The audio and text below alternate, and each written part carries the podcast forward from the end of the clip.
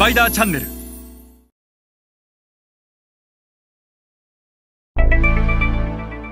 皆さんこんにちは。スパイダーの森部です、えー、今日は拡大するアジア新興国の中間層ということで前回からシリーズでお話ししている先進的な欧米のグローバル消費財メーカーの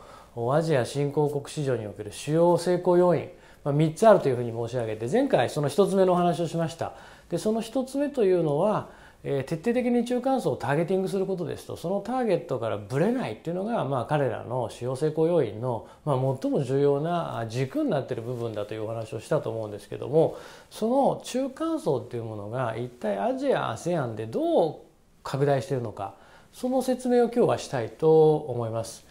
でまあターゲットとなる15億のボリュームゾーンということで今現在アジア新興国には15億人ほどの中間層がいると。対して富裕層というのは1億人ぐらいです。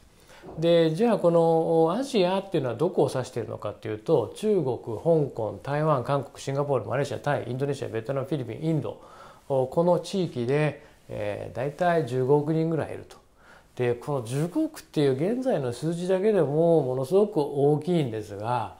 2030年にはなんとその数字が30億人、えー、倍に拡大していくっていうのが中間層であってこのことこそがアジア新興国の最大の魅力であると。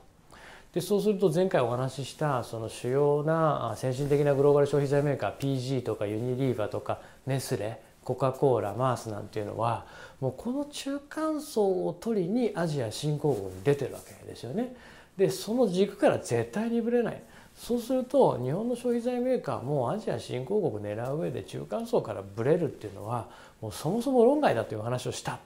で一つだけ例外があるのがこれ求めてる売上なんですよね自分たちがアジア新興国でいくらやりたいのかによってどこまで中間層を突きつけるべきかっていうのはあの突き詰めるべきかっていうのは決まってくる例えば中堅中小企業中堅中小企業が求めてる数字と10億やりたいんだっていう数字といやいや100億までいかないような事業はしたくないよっていう大企業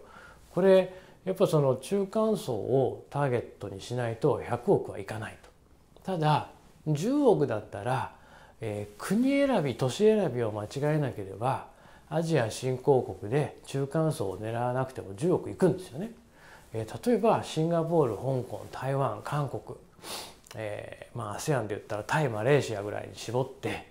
えー、徹底的にその上位中間層から富裕層を狙っていくで物にも当然よりますけども10億だったら十分いくとそうすると日本国内の売り上げが50億の中堅中小企業が海外で10億やりたいんだっていうんであれば国選び都市選びを間違えなければ中間層をターゲットにしなくても10億はいけると。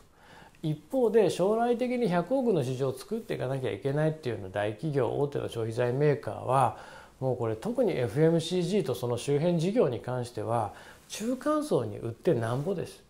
えー、たかだか100円200円のものを売ってるわけですからこの中間層から逃げるっていうこと自体がもうそもそも論外でこれだけ大きく拡大するここを狙わずして、まあ、どこを狙うんだということになると思いますのでえー、どんなに逃げたくなってもやっぱりこの中間層の軸っていうものから逃げるんであれば、まあ、アジア新興国にはそもそも出る意味がないんじゃないかなというふうに思います。えー、それでは皆さんまた次回お会いいたしましょう。